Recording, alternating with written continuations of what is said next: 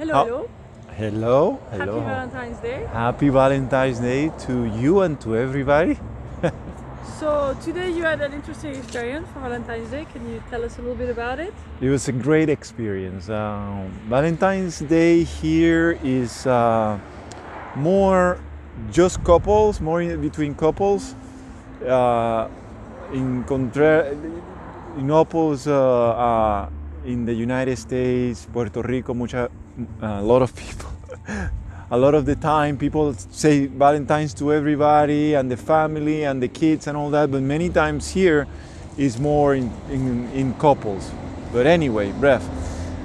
Hoy, today, we had the opportunity to eat from a restaurant that he- he doesn't have yet a Michelin star. I hope he gets it, uh, but is mentioned in the Michelin uh, uh, book, and they had a, a, a menu for today. And what makes it special is that a lot of the restaurants are hurting in these days because of the uh, restrictions here. I think they're way stronger than uh, in the United States or Puerto Rico, and they haven't been able to open in a long time. They are able to do this, and this is a restaurant that a lot of people have to make reservations and so on. And what he did, he did a menu. So many of others have done a menu where, uh, for a certain amount of money, you can have you know very good, decent food for Valentine's Day, and that's what we did, and it was incredible. It was So the it- first time that I have that type of food Yeah, it's actually. called that it's a gastronomic restaurant. gastronomic So restaurant. So it's like and- different type of dishes. Do you, Yeah. Do you want to describe the? If you remember what you had? Well, if I remember, if you guys follow the Instagram, I put on the Facebook, I put each uh, course. It was f- five, right? It was five, and they were great. Uh, we started. It was like uh, I think it's I, I don't even know. I'm gonna put it in the. I put the menu, but I don't remember. I know it was some type of. We started with some type of some type of, of, of fish, I guess scallops with yeah scallops and then uh, with with a, a little a truffle and a little pay, uh, paste of, of, of- I'm not sure what what type of of, of uh, paste it was of some sort of dough. It was just beautiful, and then after that we continue with the foie gras and the sauce you guys saw, and then after that, what was after? Ah, we had the lobster, right? It was, it was a sole Ah, it was a sole. or okay. flounder, whatever. Flounder. Okay, okay, okay. With. Had- langoustine, no? had a lobster. Yeah, I had You had langoustine, yeah. Yeah, so it was awesome. That was really, really good. And then we went to the what, right? The Villa the uh, with uh, the stuffing, you know, was on top of of of, of uh, I don't Yeah, want to say farci, right? crépinette, so it's- no, it's no, the like a oui, oui. thing. It's not really, Si, si, it's si, not really a stuffing, but it's No, it's something very French. really, really good. And the sauce that you guys saw. And then after that, it was the dessert. Right? Mm-hmm. It was the dessert, and the dessert. It was, and, and I have to tell you guys, it is something that I cannot explain. Like I, I- just really cannot explain because, you know, the quantities are, you know, and I never. If you've been in this type of restaurants, so it's cool because you've been in this. But for me, the quantities are not huge, but they're enough.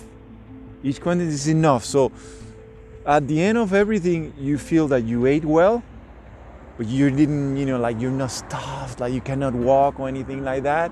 And then on top of that, the wine was suggested because we were not sure having two is just two people having two wines. We are living in the car, in the camping car. They knew already that we live in the camping car, so um, uh, that's one thing I wanted to tell you. On top of that, they already knew.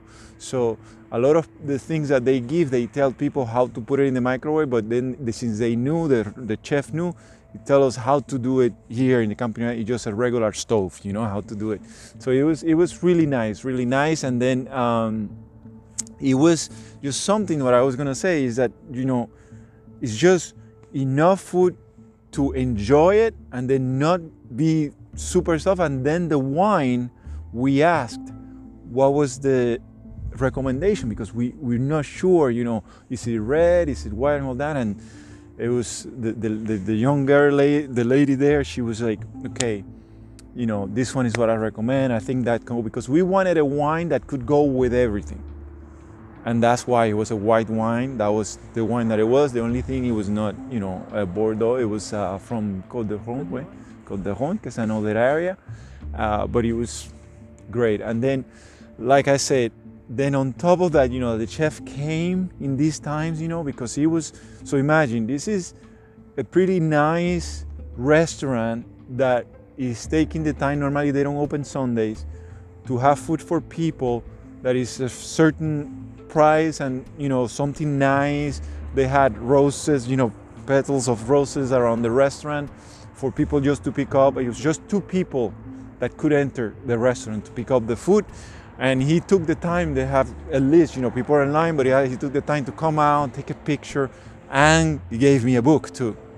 Gave me a book, his first book. So it was awesome. So really, really, it's called the, the Paradox or Paradox.